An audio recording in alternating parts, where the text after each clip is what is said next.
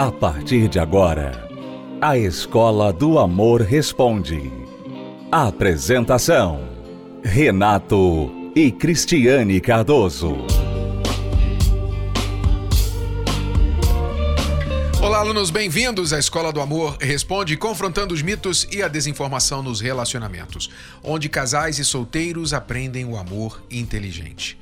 Cristiane eu falamos nesta última quinta-feira sobre as dificuldades que trazem facilidades e as facilidades que trazem dificuldades. Você vai entender melhor sobre isso. Preste muita atenção. O trecho é uma parte da palestra desta última quinta que você pode assistir na íntegra no univervideo.com. Mas veja um pouquinho do que foi falado e nós já voltamos para responder perguntas dos nossos alunos. Aliás, duas perguntas muito interessantes hoje.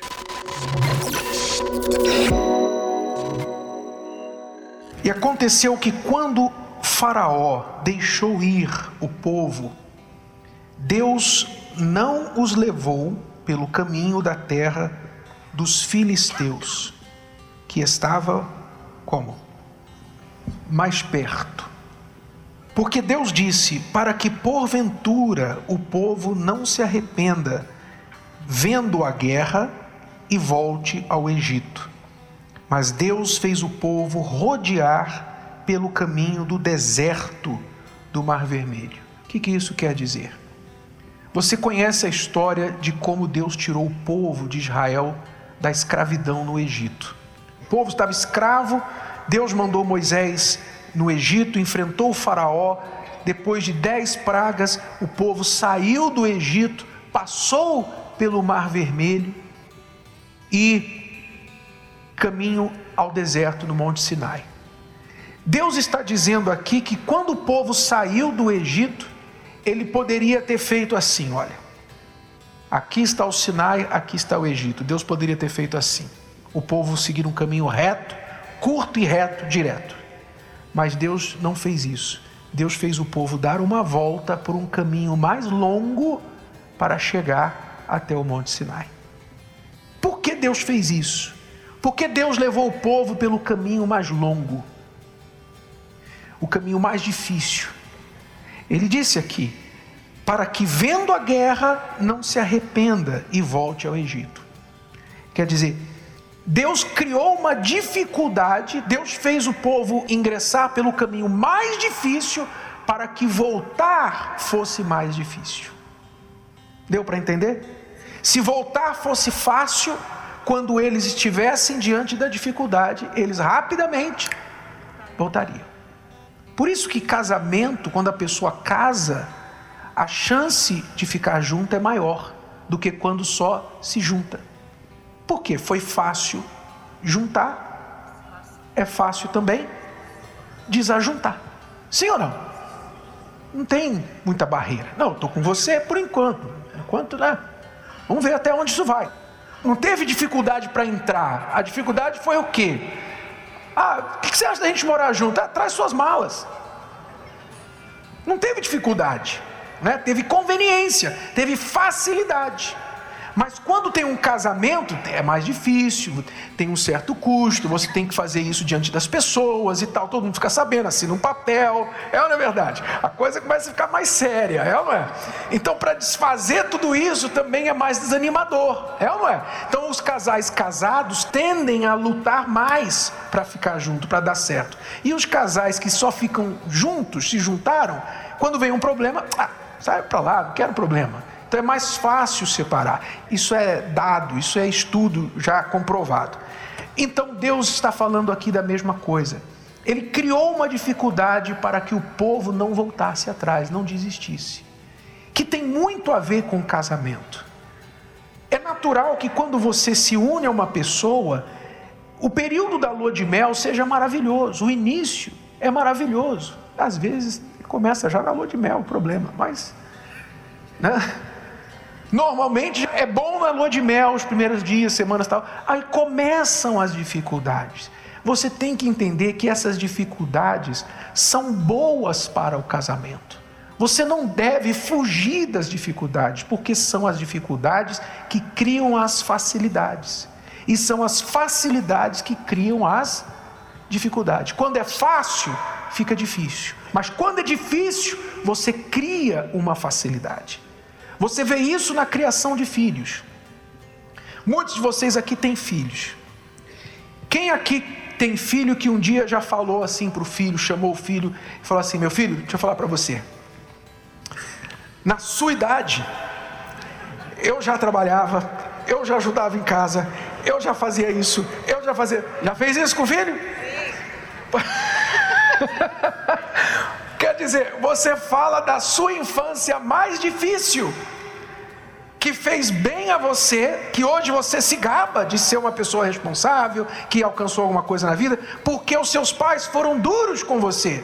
Então, fez bem a você. Mas você sabe que quando os pais passam a mão na cabeça do filho, quer dizer, fazem a coisa fácil para o filho, o que, que ele cria? Ele cria dificuldade, porque o filho normalmente não cria responsabilidade e se torna um problema para os pais. É isso que a palavra está ensinando. Dificuldade cria facilidade, e facilidade cria dificuldade. Então, se vocês estão passando dificuldade, no casamento, o que é que vocês têm que fazer? Vocês têm que aproveitar essa dificuldade. Aproveite, faça bom uso dessa dificuldade, porque ela está aí para criar um relacionamento bom lá na frente, se vocês souberem usar essa dificuldade. É, a, a dificuldade, ela tira aquela coisa rasa que muita gente tem no relacionamento, né? Quando você não tem o que lutar, você não tem que resolver, fica aquela coisa, ok, tudo bem, né? No, no filme é bonito. Bom dia, meu amor, bom dia. Foi bom o seu dia? Foi bom o meu dia. Lindo, não tem problema nenhum. Dá um beijinho de boa noite, vai dormir, no dia seguinte está tudo bem. Você pensa assim, ah, que lindo essa família. Só que assim, é um tédio né? Porque ninguém conhece ninguém, é tudo muito raso, é tudo muito assim superficial. Para você se aprofundar mais no relacionamento, você vai ter que ter problema, você vai ter que ter uma diferença aí. Vocês vão ter que, peraí, eu não gosto disso, não, mas eu gosto. Pronto, isso aqui já é uma coisa que já está mostrando a personalidade ali de cada um. Aí que você começa a conhecer essa pessoa. Imagina, né? Vamos dizer que é, nós dois somos super diferentes. Aí eu faço tudo para agradar o Renato. Eu me anulo, eu deixo de ser quem eu sou, tá? Essa pessoa que gosta de falar, que, que mexe com as mãos toda hora quando está falando, né? É, que às vezes fala uma coisa sem pensar. Eu deixo de ser essa pessoa para agradar o Renato. Então ele vai ficar feliz porque tudo é do jeito dele, mas ele vai ter ali o que do lado dele? Nenhum desafio, mas o que mais? Um, um zero à esquerda. Eu faço todas as vontades dele. Eu sou toda dele. Ele vai começar a perder o interesse, que é o que acontece muitas vezes, né? A gente vê isso acontecendo em relacionamentos. Uma pessoa, ela é tão carente, ela precisa tanto da outra, que ela se sujeita a qualquer coisa. Tem gente que se sujeita a traições, tem gente que se sujeita a orgias, né? ela, ela se sujeita a, a pornografia, tudo para ficar com aquele casamento. Só que ela está ali se desvalorizando, ela está deixando de ser quem ela é, ela está se diminuindo. E aí a pessoa que está ganhando tudo ali naquele relacionamento olha para o lado e fala assim: cansei de você. Você virou um, um, uma coisa assim que não, não tenho, não tenho mais prazer nisso, vou procurar outra. É isso que acontece. Mas quando vocês têm problemas, quando vocês são diferentes, e vocês têm esses momentos, né? Então ali vocês têm a chance de provar o amor, de mostrar o, poxa, ele é bem diferente de mim, é, mas porque eu amo, eu vou entender ele, a gente vai resolver isso. Então, a briga, né? Muitas vezes as pessoas falam, ah, é, briga é ruim. A briga tem um lado bom, porque a briga faz vocês se conhecerem. Então, foi porque aquele dia que eu falei, olha, Renato, eu não, não vai dar mais para ficar com você. Quando eu cheguei no meu limite, foi naquele dia que nós resolvemos os nossos problemas. Sabe? Então, foi naquele dia que eu falei assim: eu não vou mais me anular para te agradar. Eu não aguento mais isso. Então ele viu que eu estava séria e aí a gente começou a resolver o problema. Não resolveu ali, mas começou a resolver. Então, até ali era uma coisa rasa. Eu tinha que ficar me anulando, eu tinha que ficar engolindo o choro, eu tinha que ficar né, aceitando. E a gente não resolvia. O relacionamento, o casamento não tinha cumplicidade, sabe? Não tinha profundidade. A profundidade vem com os problemas. Você, na dificuldade, né, quando nós tivemos problemas com o nosso filho, nós tivemos muitos problemas com o nosso filho. Nosso casamento ficou muito melhor. Por quê? Porque a gente se uniu. Na dificuldade, você se une, você, você aprecia que a outra pessoa está ali com você, que ela não te abandonou. Você aprecia. É muito melhor quando vocês são dois do que um na dificuldade, no problema. Gostou? Foi só um trecho. Assista a palestra completa na plataforma Univervídeo ou participe presencialmente toda quinta-feira no Templo de Salomão e transforme a sua vida amorosa. Acesse as redes sociais da Escola do Amor e receba dicas valiosas sobre o amor inteligente. No Instagram, procure pelos canais arroba The Love School, arroba Terapia do Amor Oficial e arroba Casamento Blindado Oficial. Vamos falar novamente para que você não esqueça. Instagram, arroba The Love School, arroba Terapia do Amor Oficial e arroba Casamento Blindado Oficial. No Facebook, acesse os canais facebook.com barra Escola do Amor, facebook.com barra Terapia do Amor e facebook.com barra Casamento Blindado. Anote para não esquecer. No Facebook, Acesse facebook.com barra Escola do Amor, facebook.com barra Terapia do Amor e facebook.com barra Casamento Blindado. Também acompanhe a Escola do Amor no YouTube. Acesse youtube.com barra canal The Love School, youtube.com barra canal The Love School. E além desses canais nas redes sociais, você também pode acessar os sites escola do amor.tv e terapia do amor.tv. Escola do Amor, ensinando o amor inteligente. Estamos apresentando a Escola do Amor Responde, com Renato e Cristiane Cardoso. Eu gostaria de lembrar aos nossos alunos, alunos da Escola do Amor, que se você ainda não leu as cartilhas da Escola do Amor, o amor inteligente abordado nos livros Casamento Blindado 2.0 e também Namoro Blindado, esses livros devem fazer parte da sua reeducação amorosa. Se você ainda não leu, então invista nesta reeducação da sua vida amorosa, porque provavelmente você deve estar sofrendo na sua vida por não conhecer o amor inteligente. E o amor inteligente não é intuitivo, não é algo que você nasce sabendo, você tem que aprender. E Cristiano e eu quebramos a cabeça por muitos anos, sofremos por muitos anos para aprender isso. E você pode aprender com os nossos erros. Você não precisa errar para aprender, você pode aprender para não errar. Então, casamento blindado 2.0 para os noivos que vão se casar, casais já casados há seis meses, um ano, 50 anos, vão aprender. E quem é solteiro, nem namora ainda ou já está namorando, Namoro Blindado, seu relacionamento à prova de coração partido. Os livros você pode encontrar nas livrarias ou pelo site arcacenter.com.br. Vamos agora responder a pergunta deste solteiro, o Alisson. Ele é bem curto e direto. Ele diz assim: Estou solteiro a vida toda e lá se vão 29 anos de vida.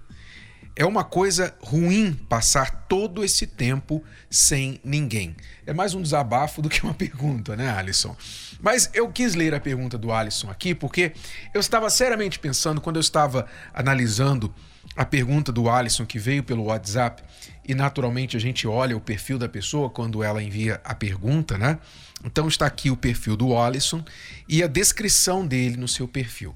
E eu estava pensando se a gente da Escola do Amor não deveria lançar um serviço especial de aconselhamento, de orientação para se programar para apresentar-se nas redes sociais, para apresentar-se no perfil das redes sociais, no perfil do WhatsApp. Porque o Alisson, você reclama que está solteiro há 29 anos, mas eu vou dizer para você, se eu fosse uma mulher, uma pretendente, e olhasse o seu perfil do WhatsApp, olhasse a sua foto de perfil, que é uma foto de você não dá para ver o seu rosto em primeiro lugar. Você tá numa penumbra, você tá escuro numa penumbra que não dá para ver o seu rosto, mas dá para ver que você está segurando um copo de bebida, que eu não sei se é um copo de cerveja, de uísque, talvez seja guaraná, talvez seja suco de laranja, não sei, mas como está escura a foto, parece uma bebida. E quem olha pensa assim, o cara tá bebendo, né? Tá enchendo a cara.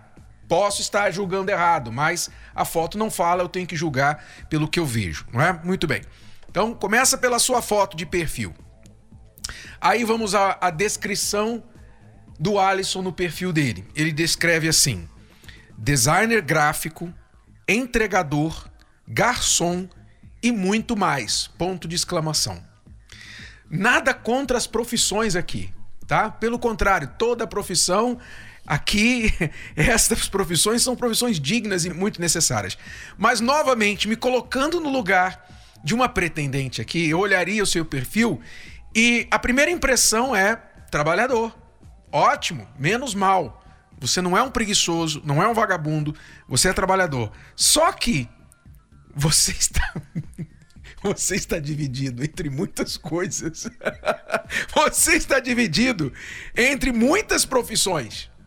Tudo bem, eu entendo que você talvez tenha até que se virar, você tem uma experiência vasta aí de vários tipos de trabalhos, ótimo, mas isso não precisa ir no perfil do WhatsApp. Não precisa, o, o perfil do WhatsApp não é um currículo.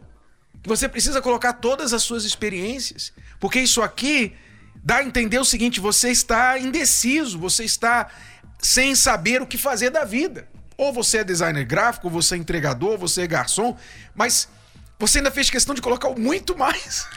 e a minha preocupação é esse muito mais aqui. O que mais que você é? Então, Alisson, repito, você precisa se definir. Você precisa colocar uma foto melhor do seu perfil. Né? Você precisa refazer aqui sua descrição do seu perfil. Talvez ter aí uma, uma reavaliação da sua autoimagem, não é? Para que você faça o seu marketing pessoal, que aliás é um dos temas do nosso livro Namoro Blindado. No livro Namoro Blindado, nós falamos do marketing pessoal, o quão importante é você se apresentar para as pessoas, você saber como se projetar. Você que é solteiro, solteira, você tem que saber se projetar, porque sem você saber, você está transmitindo uma mensagem que não é aquilo que você quer dizer. Provavelmente o Alisson é uma pessoa legal, provavelmente é uma pessoa, como nós vimos aqui, muito trabalhadora, muito dedicada, mas não está sabendo se apresentar. E isso sim pode atrapalhar a sua vida amorosa, porque infelizmente as pessoas têm o quê? Só o que elas veem para julgar como informação. Então é importante Estou falando para o Alisson, estou falando para todos os solteiros e solteiras por aí. Eu estou cansado de ver, sabe, muita gente solteira que vai lá na rede social e porque ela está frustrada, porque ela está amargurada com a vida, com, com os relacionamentos, etc., elas vão lá na rede social e derramam suas amarguras, deixam comentários assim horríveis, comentários assim que se eu fosse um pretendente, se eu fosse estivesse considerando aquela pessoa para um namoro, para um relacionamento, eu iria dizer assim: "Meu Deus, Deus me livre. Deus me livre dessa pessoa". Por quê? Porque ela não pensa naquilo que ela está postando. E eu sei que tem gente que se gaba de falar assim, não, eu sou assim mesmo, é isso aí, eu falo o que eu penso, eu falo o que eu acho e tal, é, é comigo é assim e tal. Pois é, mas pense bem qual o resultado que isso tem trazido para sua vida. Eu não estou advogando aqui que você seja falso, que você faça um perfil que não tem nada a ver com você, mentiroso para atrair, para passar uma imagem que você não tem. Não, não estou falando isso. Mas também, tampouco você deve fazer um perfil que é um verdadeiro tiro de canhão nos dois pés, que faz com que você apenas afaste as pessoas. Eu acho que o que muita gente faz nas redes sociais é equivalente a colocar uma foto de um gambá. Bota logo a foto do gambá, porque aí ninguém vem mesmo, de uma vez. Alisson, essa foi grátis. essa aí a gente fez de graça. Na próxima a gente vai cobrar consultoria, tá? Muito bem. Vamos à próxima pergunta aqui. É da Natália. Ela diz: Tenho 36 anos e há nove meses estou separada do meu esposo por causa de traição. Ele assumiu a amante e deixou claro que não me quer mais. Porém, sempre há recaídas. E ele vem aqui em casa, me trata como amante agora. A esposa virou a amante. Eu queria saber se estou certa em preservar na restauração do meu casamento, se estou fazendo certo, deixando que ele de vez em quando venha aqui em casa. Pois é. Olha só como as pessoas não têm noção né, do erro. Você virou amante do seu marido. Seu marido te deixou pela amante, assumiu o amante. Agora ele mora lá com ela, vive com ela e vem fazer as visitinhas dele na sua casa, que provavelmente deve envolver também ato sexual, né? Provavelmente. Então seu marido está vivendo uma vida a três, né? E você está consentindo, porque você acha que talvez se submetendo a isso, você deixa a porta aberta para uma possível volta, para ele deixar a amante e ficar com você e você vir esposa de novo. Só que você está fazendo uma grande burrice na sua vida, aluna. Uma grande burrice. Você está mostrando para o seu marido que você vale menos que a amante. Esse é o problema. Você está mostrando para o seu marido que você não tem nenhum senso de valor nenhum senso de valor, de se sujeitar a compartilhar o teu marido com o amante. Aliás, não é mais amante, né? Agora ele fez da amante a esposa e você a amante.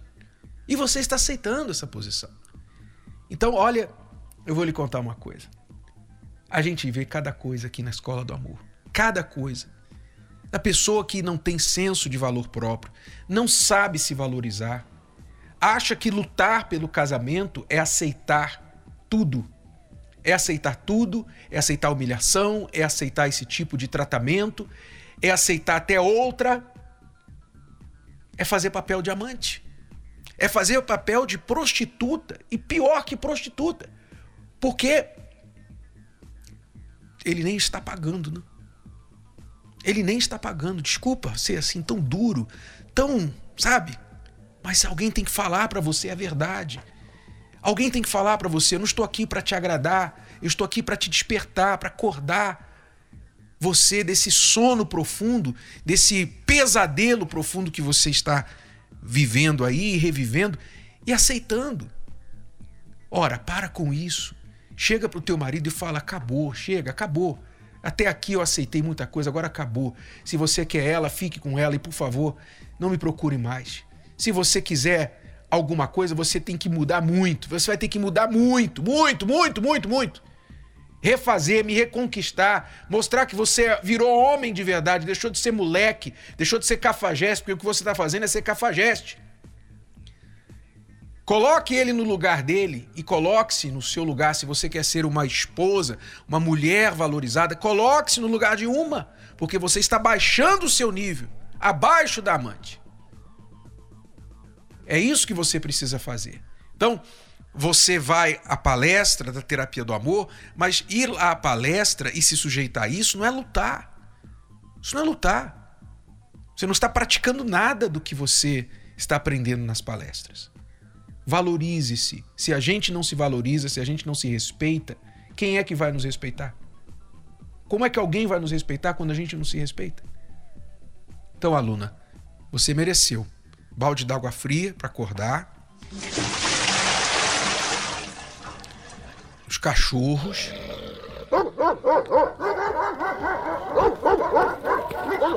E eu acho que merece os gatos também para arranhar um pouquinho. Para não esquecer, quando olhar no espelho e ver o rosto arranhado, não esquecer que o professor soltou os gatos, cachorros e jogou um balde de água fria em você. Bom, nesta quinta-feira será a noite dos solitários que vivem em família.